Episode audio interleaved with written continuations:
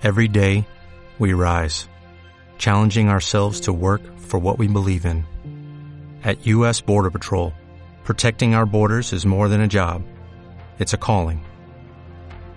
Agents answer the call, working together to keep our country and communities safe.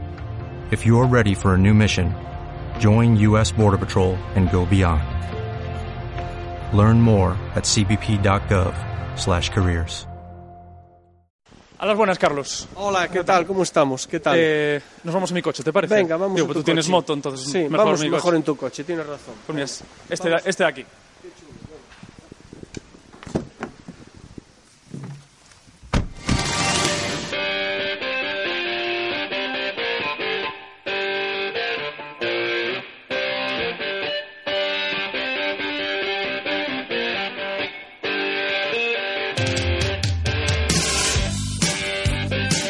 Hit semanal de economía es rock and roll y un poquito diferente, a lo mejor lo notáis, a lo mejor no. Estamos yendo en un coche ahora mismo a la altura del Burgo. Nos vamos en un coche porque nos hemos venido, muy buenas Carlos Sánchez Tembleque, Hola, buenos, buenas, ¿qué tal estamos todos? nos, nos hemos venido a la autopista porque vamos a hablar de un tema siempre polémico, siempre muy polémico, que no es otro que la subida del peaje como, como cada inicio de año.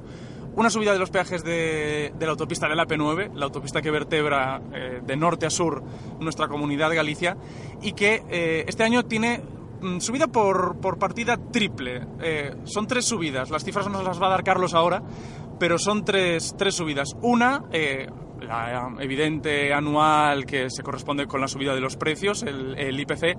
Otra, derivada de la construcción de las obras de mejora en el puente de Rande y también en el entorno de Santiago de Compostela.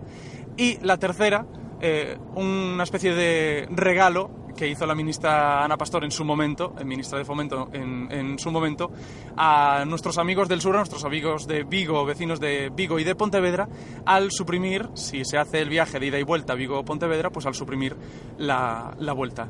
Carlos, las cifras, los, los números, ¿cuáles son? Muy rápidos. Por el IPC es un 0,84, por, la, por la- las obras de ampliación del puente de Rande y- y anchamiento en la zona de Santiago, otro 1%, y por el regalito que hizo Ana Pastor, al, al- bueno, que nos parece muy bien, pero nos sorprende que no se haya hecho otra cosa similar en el tramo, por ejemplo, Coruña-Ferrol, otro 1,84. Total, estamos hablando de casi tres puntos de subida, es la mayor de todas las autopistas de España. Eh, esto en, en términos de impacto económico, de, de desarrollo, ¿qué, qué- qué supone? Porque claro, hablamos de lo que viene siendo, eh, como decía al principio, el, el eje vertebrador de Galicia. Bueno, eh, que es un, es, es un impacto, ya, es un- ya pasa a ser una autopista de las caras de España. ¿eh? Entonces, bueno, el problema radica que está vertebrando la autopista del Atlántico al 90% del PIB de Galicia, entre está Ferrol y Tui, eh, la zona que tiene más, eh, ma- más producción económica, más población. Y el problema es que no existe otra alternativa para desplazarse distinta del pago del peaje, que se nos va a 34 euros ida y vuelta casi si vamos en turismo y que hay que, bueno, eso sí, los, con los costes de gasolina gasoil tal, estamos hablando de 70 euros ir y volver. Bueno, eh, mm, la otra alternativa es la del tren, que es una alternativa muy competitiva, sobre todo desde que tenemos alta velocidad y que ha, co- ha- ha logrado quitar mucho tráfico de la autopista. Pero bueno, De hecho, casi que compensa incluso a día de hoy irse en tren hasta sin duda ninguna, si vamos solos o dos personas, compensa ir en tren en, en una hora y poco, es una alternativa maravillosa. Pero bueno, centrándonos en el tema de la autopista, eh, ah, hubo un informe de competitividad de la Comisión Europea hace pocas, pocos meses, eh, que, un informe que sirve para ver el potencial de crecimiento y creación de empleo y riqueza, se menciona como una de nuestras mayores debilidades, la debilidad de la región gallega, es un informe de las 268 regiones que hay en Europa, y una de nuestras mayores debilidades son las infraestructuras, así como el pequeño tamaño de nuestro mercado, también influido por las alej- a lo alejados que estamos, porque somos región periferia. Y frente a esto, ¿eh? frente a esto, Pablo, nos encontramos que en el resto de España ocu- ocurre justamente lo contrario. Se ha liberalizado ahora el tramo Sevilla-Cádiz y Tarragona-Alicante, mm, ya que finaliza la concesión, lo que supone un nuevo impulso al corredor del Mediterráneo y al sur de España, otra vez en detrimento de Galicia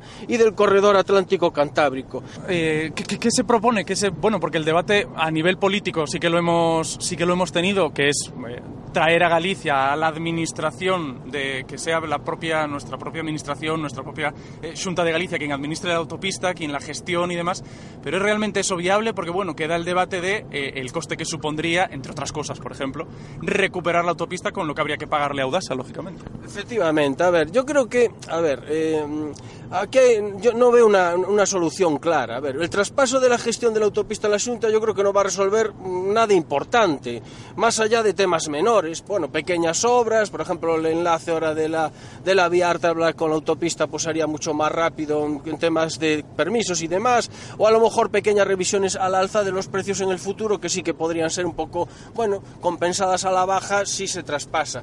Pero a ver, el problema de fondo eh, eh, va a seguir, y el problema de fondo es que la autopista es una autopista carísima. Entonces yo la única, yo la única solución para cambiar este escenario es ampliar la alternativa de movilidad. ¿Y eso qué es, Pablo? Pues, pues es lo que ha pasado, por ejemplo, con el tren, que desde hace pocos años tenemos alta velocidad entre Coruña y, y Vigo, y pues yo, yo haría, o sea, ampliar el tema de la movilidad en el tema en el que estamos hablando ahora de la autopista es simplemente una vía alternativa tener una vía alternativa Carlos, por carretera. No quisiera yo interrumpirte, pero tenemos que, tenemos que pagar. Sí, sí, perdón, perdón. ¿Cuánto viene siendo? Un 1,90. Nos estamos saliendo, estamos saliendo para irnos hacia Lugo. Así es. Pues 1,90 nos cuesta aquí la autopista, Carlos. 1,90 por hacer me- dos o tres ¿Me haces kilómetros. pagar, ¿me haces pagar a mí? Eh, bueno.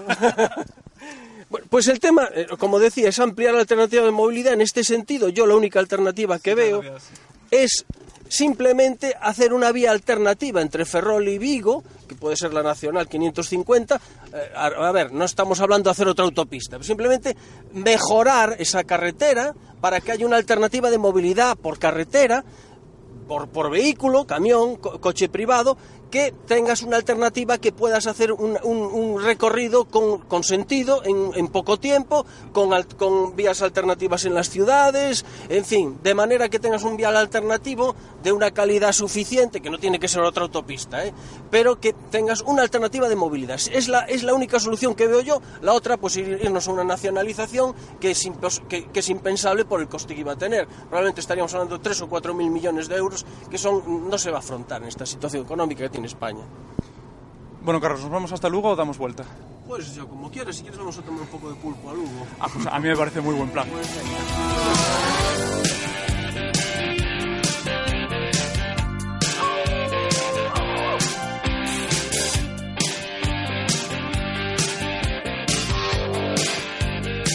Listen here.